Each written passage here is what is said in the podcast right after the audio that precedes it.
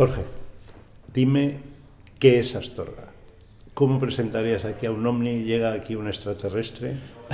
¿Qué es Astorga para ti? Astorga es un sitio, eh, una ciudad encantadora, muy bien situada.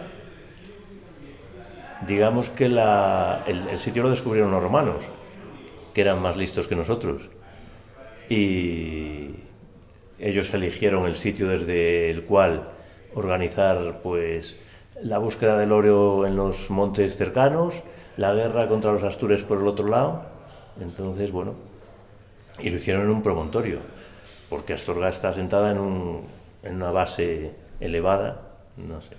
Y a mí me parece que es una ciudad muy bonita para vivir y bueno, yo estoy encantado aquí. ¿Y tú ¿Qué recuerdas de tu niñez?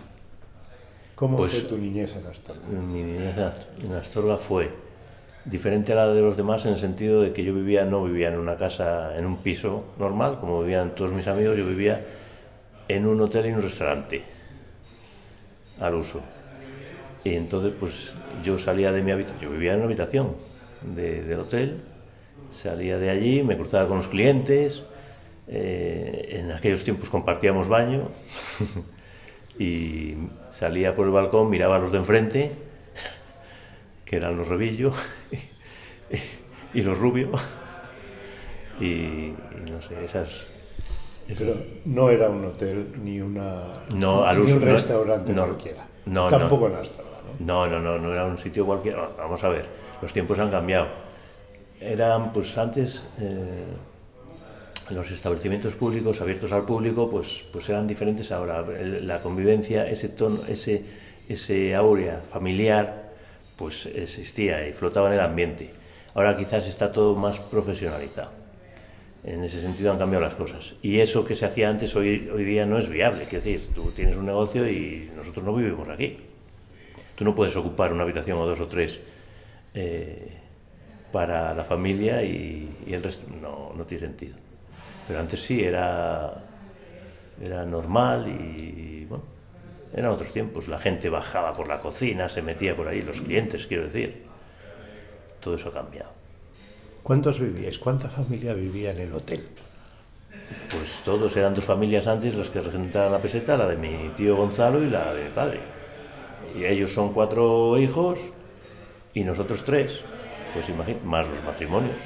Y luego a mayores, mi tía, la tía de mi padre María y mi abuela, pues imagínate, en la cantidad de, espacio que, ocupábamos y el resto lo dejábamos para los clientes, que tampoco era como la clientela de, en, en lo que a las habitaciones se refiere antes, no era como, como ahora, que es una, son pernoctaciones eh, de una noche, de gente que se mueve eh, por, por la autopista, y, o sea, gente que va y viene.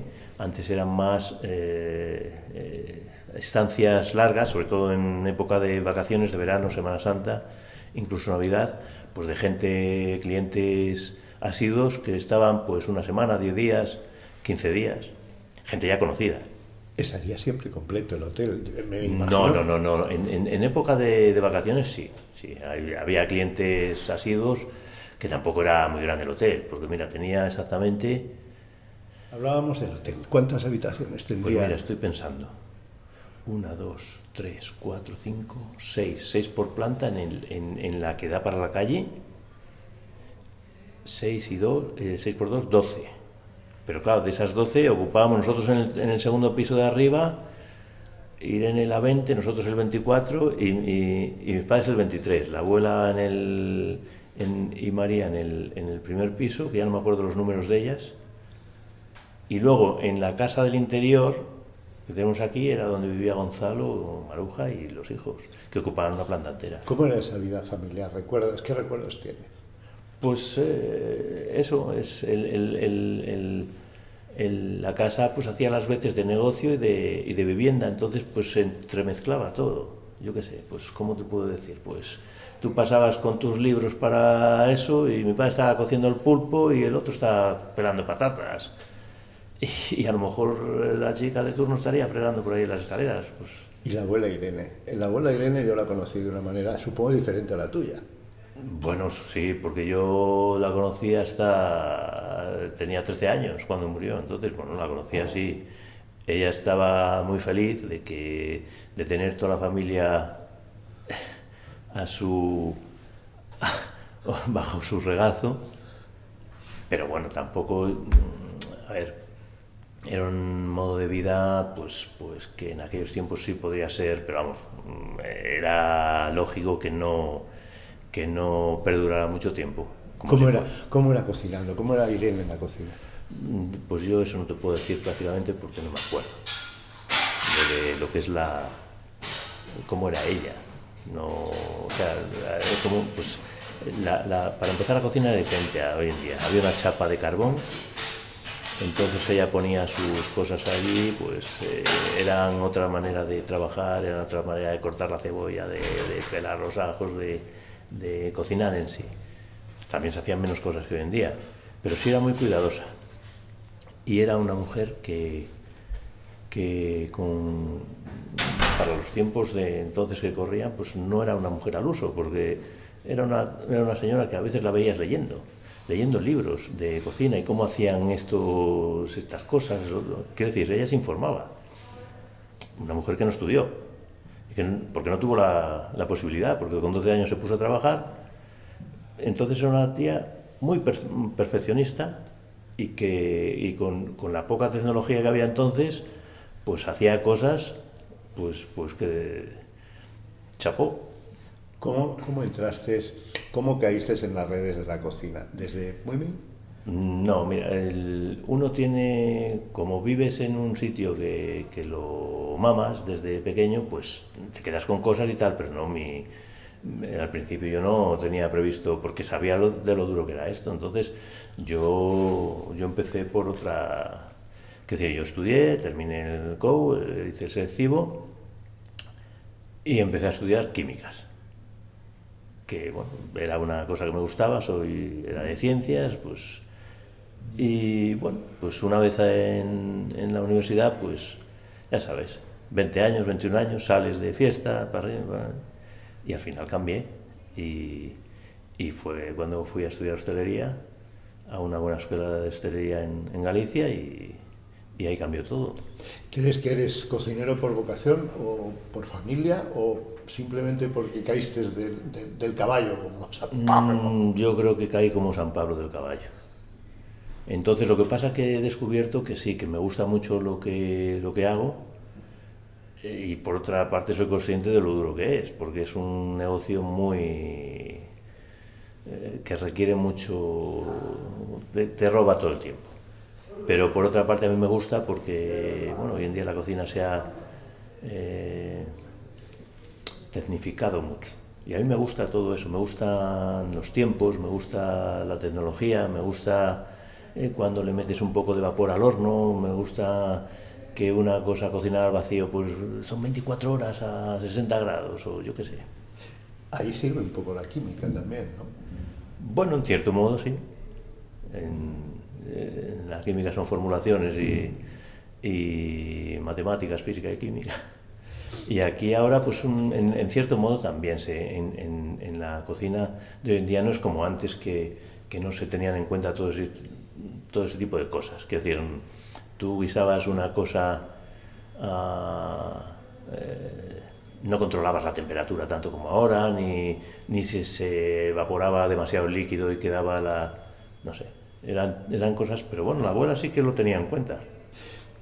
¿Cómo pesa el ser la peseta, el tener que casar lo de la abuela con esa nueva tecnología? Bueno, pues si te pongo un símil, ¿quién viene a sustituir a Ronaldo en el Madrid? Pues es normal. La camiseta que llevas es el número 7. Pues yo, a, mí cuando empecé aquí, todo el mundo me comparaba. Es que tu abuela, es que tu abuela.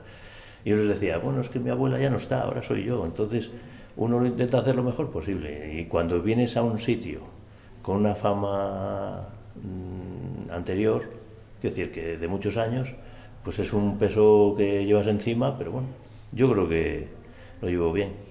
¿Cómo casas, por ejemplo, un cocido maragato o un plato de chuchu con esa nueva cocina o esas nuevas... Bueno, son cosas que tienen que convivir, porque la gente, eso, eso te, lo, te lo exige el cliente. Quiero decir, hay gente que te, a mí me vienen a preguntar, ¿tú comes morcillo? Y yo tú un día vengas tú a comer, no tienes morcillo de arroz con leche y me... Bueno, te levantas y te vas. Pues ya está. Son, tienes, tiene que, tú tienes que adaptarte a los, a los nuevos tiempos. Incluso en, la, en el cocinado del morcillo y todo eso hemos cambiado cosas es muy parecido como se hacía antes, pero bueno, hay que adaptarlo a los nuevos tiempos. Es decir, incluso el emplatado y todo. Pero bueno, son, yo creo que son, eh, son dos vertientes que tienen que convivir porque te lo exige la clientela y porque me gusta a mí. ¿Qué es el cocido maragato, Jorge? Bueno, el cocido maragato es una comida de, típica de la zona, la típica comida de subsistencia que había antes, ¿entiendes? El cocido, pues yo creo que nadie sabe realmente cómo, ni por qué se come al revés, hay muchas historias. Yo creo que era que, que, son productos los que se, utilizan en el cocido típicos de la zona, que todo el mundo tenía en sus casas, alguno, ¿eh? no todos, ¿eh? porque las nueve o diez carnes que nadie podía meter en una perola diez tipos de carnes porque no, no lo tenían. Entonces, pues los garbanzos, la berza, eso sí lo tenía la gente, las patatas, entonces, bueno, pues es lo que pasa que antes pues se metía todo en la, en la misma perola, se cocinaba y bueno, era lo que comía la gente. Y básicamente parecido a otras zonas de España. ¿Qué se comía en los años 30-40? Lo que había. ¿Qué diferencia el cocido de la peseta al cocido de maruja? Pues básicamente no lo sé. Ahí no, no coincidimos todos en, el, en, en, las carnes que ponemos, porque nosotros sí que utilizamos costilla de cerdo y hay otros que no lo utilizamos, que no lo utilizan. En algunos sitios ponen incluso cecina, no lo sé. Y luego pues cada uno tendrá su, su manera de cocer eh, pues las carnes. Yo ahora incluso utilizo técnicas nuevas para cocer algunas carnes en el cocido. ¿Por qué? Pues porque me quedan mucho mejor, son más, más jugosas y... Pero bueno, pues, yo creo que el, cocido es muy parecido en, en, todos los sitios y en aquellos sitios que le ponen un poco de cariño y un poco de, atención, porque el, cocido, aunque parezca que no, requiere atención. Es decir, eh, no, el morcillo tiene su tiempo de cocción y el lacón es el suyo propio, el chorizo lo tienes que cocer aparte porque si no te llena el caldo de grasa, yo qué sé, todas esas cosas que, que en algunos sitios se tienen en cuenta y en otros a lo mejor no. Y la sopa, la sopa también es muy diferente en los sitios, ¿por qué? Hombre, pues eh, la sopa depende también del... A ver, ¿qué es la sopa? Pasta que absorbe el sabor de un caldo. Entonces, ¿qué es lo importante en una sopa? El caldo. Si el caldo con el que cueces la sopa está bueno, yo por ejemplo, pues eh, en, el cocido, mm, la sopa la cuezo en el, mismo caldo en el que cuezo el morcillo, con los huesos, huesos de jamón huesos de rodilla y de caña y huesos de jamón. Y verduras, que decir, cebolla, un poco de ajo y tal. Y, y por ejemplo, pues eh, productos como la oreja y, otro tipo de cosas las cuezo aparte porque no me interesa el sabor que aportan al caldo, no me, no me gusta, a mí no me gusta. ¿Vale? Entonces yo la sopa pues la hacemos de esa manera. Mezclo el caldo de la gallina, que la cocemos aparte, con ese caldo que te dije antes y esa mezcla de caldo de gallina con caldo de carnes como hacemos la sopa. Entonces sí, no... Y luego le añado también unos garbanzos. ¿Por qué? Pues porque los garbanzos te, aportan densidad, te, te, aportan, pues eso, le, le quitan un poco la, el, el, exceso de líquido. De... Hay gentes que cambian la pasta, incluso creo que en la peseta alguna vez se ha hecho por la miga, por el pan. Eso es una... La, la sopa de pan, dices. Bueno, la sopa de pan es un... Pero también lo habéis servido alguna vez. Sí, sí. Lo que pasa es que no se, no se hace comúnmente porque diariamente porque es, es, es, es excesivo, es demasiado y mucha gente pues resopla, es normal. La sopa de pan era una sopa pues más propia de entonces, de, los tiempos en los que, en los que no había pasta para hacer la sopa, pero sí que había unas rodajas de pan de hogaza. Entonces la gente con el caldo que sobraba de la cocción de las carnes, pues le apañaba, le echaba unos, unos, unas láminas de pan del día anterior y, se hacía una sopa de pan y un, le echaba un poco de grasa de chorizo, un poquito de perejil, un poco de ajo picadito y, huevo duro si lo tenía por ahí y ya está. Y, quedaba como un señor. Jorge, estar en la peseta es también escuchar las campanas. ¿Qué son las campanas en Astorga? lo son todo.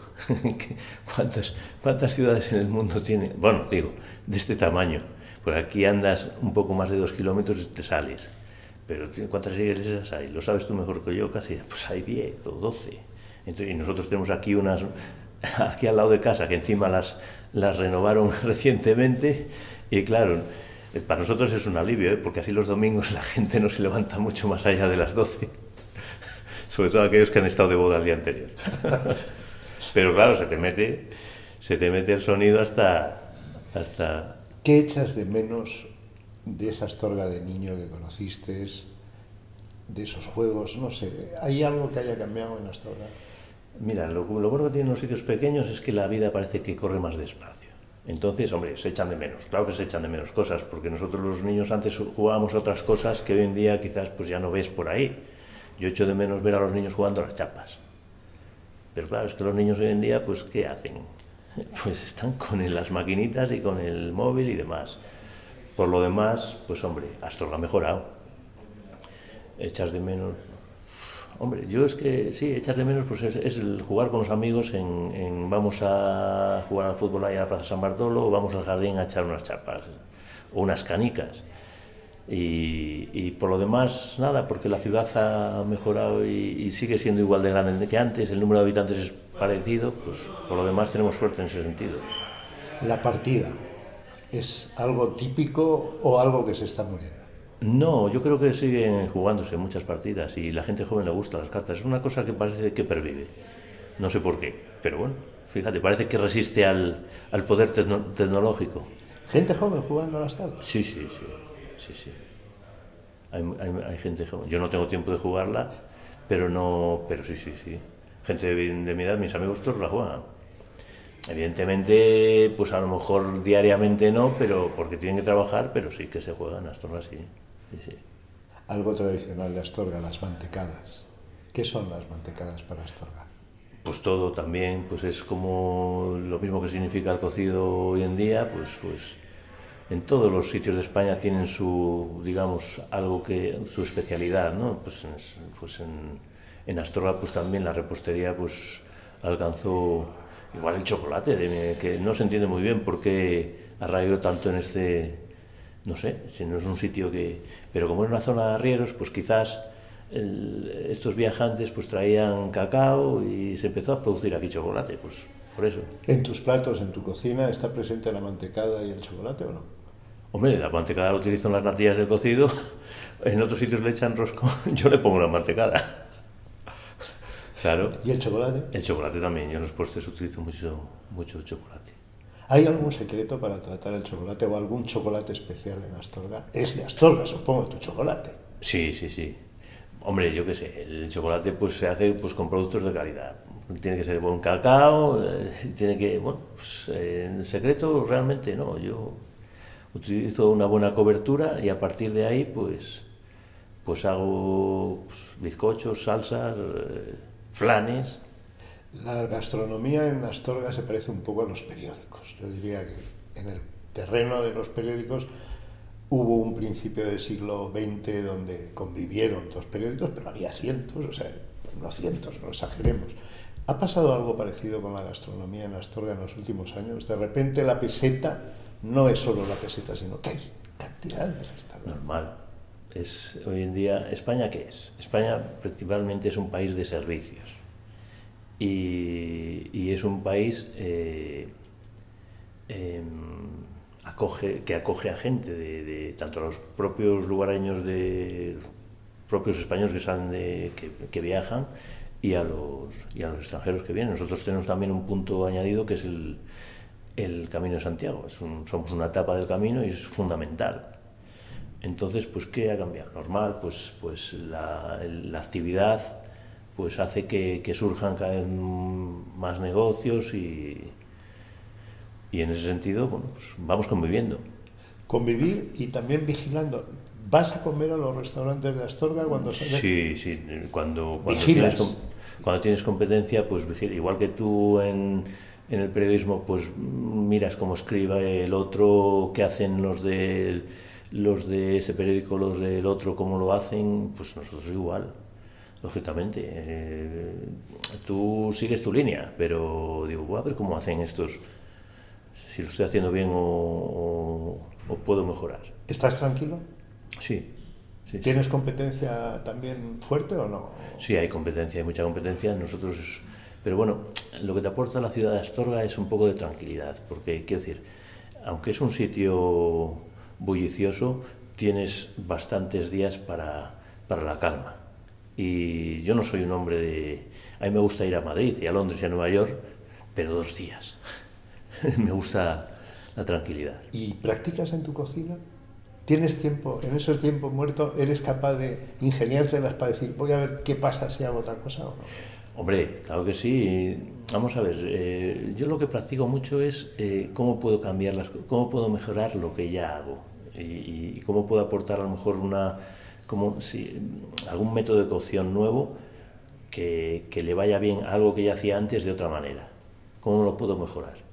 Y sí, a veces aportamos, meto cosas ah, nuevas, pero soy muy prudente con eso porque yo recuerdo cuando le dijimos a los clientes, oye, que vamos a cerrar tres meses porque vamos a renovar las instalaciones.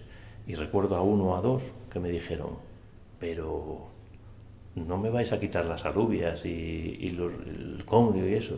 No, no, no, nosotros vamos a, vamos a hacer una reforma de las instalaciones, para, porque es que pues ahora necesitan aire acondicionado, pues porque, porque se necesita una comodidad y porque hay que cambiarlas, las, hay que renovarlo todo porque, porque lo requiere y tal.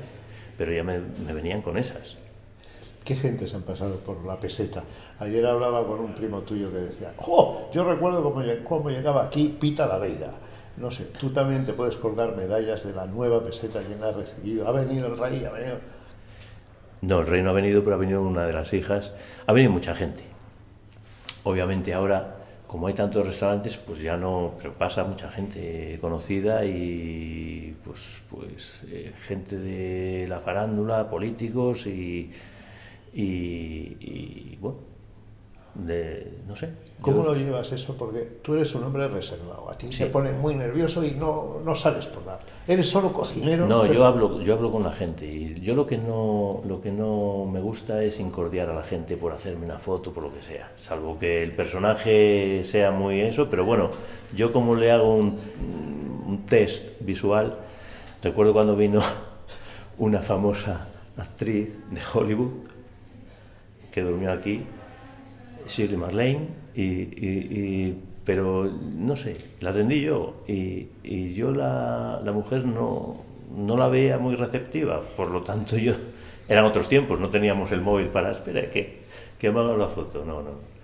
Pero no la vi muy receptiva, sin embargo hay otra gente que, que se abre y que, y que es encantado, pero no soy el típico tío que, venga, una foto con este y venga y la publico en el Facebook y no sé, no no somos así. De hecho, con, bueno, con mucha gente, a lo mejor nos critican algunos en exceso el, el, no sé, el pasotismo que, pero no, vamos, yo a la gente procuro no molestarla y, que y la mayoría de, esa gente lo, agradece, ¿eh? porque, porque en el fondo, pues, en fin, ellos lo que quieren es comer o dormir tranquilamente y... Has hablado muy de paso del Camino de Santiago el Camino de Santiago es Astorga hoy como su pulmón de oxígeno. Sí, sí, sí, porque es una. Es una. A ver, no sé cómo decirlo. Sí, es vital, es que es una fuente de ingresos, además que no, no, no es de dos meses o tres, es, es, algo que funciona durante casi todo el año, eh, nueve meses básicamente, y, y, es que es un aporte de, de gente y de movimiento y de, es fundamental. ¿Cómo ves el futuro de Astorga? Bueno, pues en esta línea, en la línea de los servicios, porque no veo que sea otra... Hay gente que reclama un poco de industrialización, es posible que haga que, hiciera falta a lo mejor un, un par de empresas o tres en, el entorno pues, que diera trabajo a 50, 60, 100 personas, pues claro que sí, vendría bien. Pero yo creo que hoy en día el, el futuro de España y en, no, no, digo de Astorga solo, ¿eh? es que va en ese, en ese sentido. ¿Echas de menos el tren, por ejemplo, en Astorga? Sí. Sí, sí. Pero yo creo que, que sí. Eh, hecho de, lo que pasa es que es un sitio es complicado porque es un sitio pequeño y, y que puede hacer una paradas eh, en un sitio tan tan pequeño pues a lo mejor un ave o un, o un albia pues es complicado pero sí sí lo echo de menos la entrada a Astorga por la autopista es para un para nosotros la autopista yo el, cuando recuerdo cuando cuando se rumoreaba que iban a construir la autopista, que iban a sacar la carretera a un kilómetro, yo siempre dije que era un, un avance fuera, o sea, fundamental. ¿Por qué? Porque Astorga tiene potencial.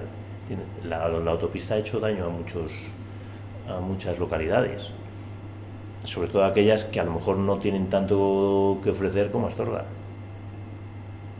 Eh, porque la gente lo que hace con la autopista es seleccionar dónde para pero ¿qué pasa? Que la autopista a su vez acerca. Es decir, a un tío de Madrid no le, no le duele prendas decir, oye, marcha a comer Astorga. Pues que voy a comer Astorga. Y después me vengo, que juega en Madrid por la noche. Y lo hacen, porque no les cuesta nada. Son dos horas y cuarto. Y antes era, pues, te echaba un poco para atrás. Ay, es que se acaba la autopista ahí en, no sé dónde, en Benavente, no sé, es un rollo tal. Pero ahora te viene la gente acabamos. ¿Cuál ha sido, y recuerda, ahora ya sí que te pido un, un, lo que puedas recordar, la relación de la peseta y los medios de comunicación? En concreto el pensamiento, la luz, eh, la, la, primera cadena COPE. ¿Recuerdas algo? ¿Cómo es hoy, por lo menos? Si hay o no hay. A ver, la relación que te, no sé qué relación podría haber entonces, pues más allá de, del conocimiento de los responsables de un sitio y los del otro. Imagino que como negocio que era, pues eh, habría colaboraciones en, uno y otro sentido, comerciales, y luego pues relaciones de amistad entre los responsables de un sitio y los del otro. Ahora yo creo que pasa lo mismo. ¿Tenéis mucha publicidad? ¿Hacéis publicidad de la peseta? Eh, se hace algo de publicidad, ¿no? pero los tiempos han cambiado, imagino. La, hoy en día, pues la publicidad en los medios de comunicación, pues casi no es tan, eh, quiero decir, hoy, hoy, hoy el, el internet y, y, las redes no han cambiado todo, ¿entiendes? Antes, pues fíjate, para buscar eh, personas para trabajar, pues ponías anuncios en el periódico. Es que hoy lo subes en Facebook y, y se entera mucha más gente porque la gente está con el móvil, lee las noticias por el móvil. Sí que es verdad que, que ahora hacemos algo de publicidad en los medios digitales, pero es que ha cambiado todo tanto. Totalmente. ¿Recuerdas algún anuncio de la peseta en el pensamiento o en el no. faro? El faro sí, porque es más actual, pero en el, pensamiento. ¿Habéis, ¿Habéis hecho publicidad en el faro? Sí, alguna vez se hace, sí, claro. Y es a título de. No es una publicidad que digas. es una, una especie de, de, colaboración y porque tienes que estar ahí. Quiero decir, cuando hacen especiales en, en épocas del año que hay afluencia de turismo exterior, pues Semana Santa, verano, Navidad, pues se hacen colaboraciones eh, habituales. Pero, pero no en el sentido de que esa publicidad vaya eh, que llegue a, a, mucha gente o que te vaya a revertir, no, lo haces como, pues como, como algo que es tradición, no por... No por necesidad, incluso. Bueno, necesidad. todo el mundo quiere que, todo el mundo, todos queremos que tener más clientes y tal, pero bueno. No ¿Cuántas comidas puedes decir que das de comer al año? ¿A cuánta gente o cuántas comidas? Uy, pues no lo sé, no lo sé. No, no, no, lo he contado, fíjate. Eso es buena señal. No lo sé. Hoy en día, pues, eh, eh, digamos que damos a, a, menos gente de comer que hace 15, 20 años, porque digamos que nosotros, a ver, aparte de la competencia, el, nosotros nos hemos decantado por una determinada línea de trabajo, quizás no todo el mundo puede permitirse pagar 30 o 35 euros por comer y luego pues la propia manera de, de, hacer cocina que tenemos hoy en día pues no nos permite tampoco hacer 100 eh, comidas al día. Pero bueno. ¿Quiénes son tus clientes? ¿Son gente de aquí, gente de allá? O... Gente de todo el mundo, no, gente normal y corriente que, que han oído hablar del restaurante que quieren, incluso los que no han oído hablar preguntan por la calle y, y si topan con uno que nos conoce y que sabe que se come bien, pues te lo mandan aquí. ¿Y qué piden? O sea, quiero decir, ¿van hacia lo nuevo o vuelven a lo clásico? Piden de todo. Piden de todo. Los clásicos, pues te van a pedir siempre, y tú eres uno de ellos, y te, y te, y te piden eh, pues morcillo de ternera y arroz con leche y con jorriero, alubias con almejas y alubias con liebre en, en época de caza o perdiz, yo qué sé. Pero lo que pide la gente es comer bien, fundamentalmente, a un precio razonable, que es lo que nosotros hacemos, y es lo que yo busco cuando voy a comer por ahí.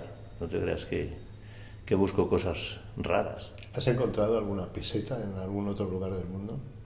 Ahora hay, eh, ahora hay bastantes, cuando, cuando desapareció la moneda sí que hubo un boom de, de negocios que empezaron a llamarse la peseta, sí, sí. ¿De dónde viene ese nombre? ¿Lo recuerdas? No lo sé fijo, creo que era un mote de un familiar que tenía una chaqueta con, con unos botones dorados que, se, que parecían en una época en la que el que tenía pesetas eran, o sea, un elegido. Y como le tenía la chaqueta con los botones, mira, ahí va el tío este de, de las pesetas, pues algo así. ¿Has pensado cambiar el nombre de la peseta? ¿Qué, ¿Qué motivos tengo para cambiarlo? claro. Jorge, no lo cambies nunca y no cambies. Gracias.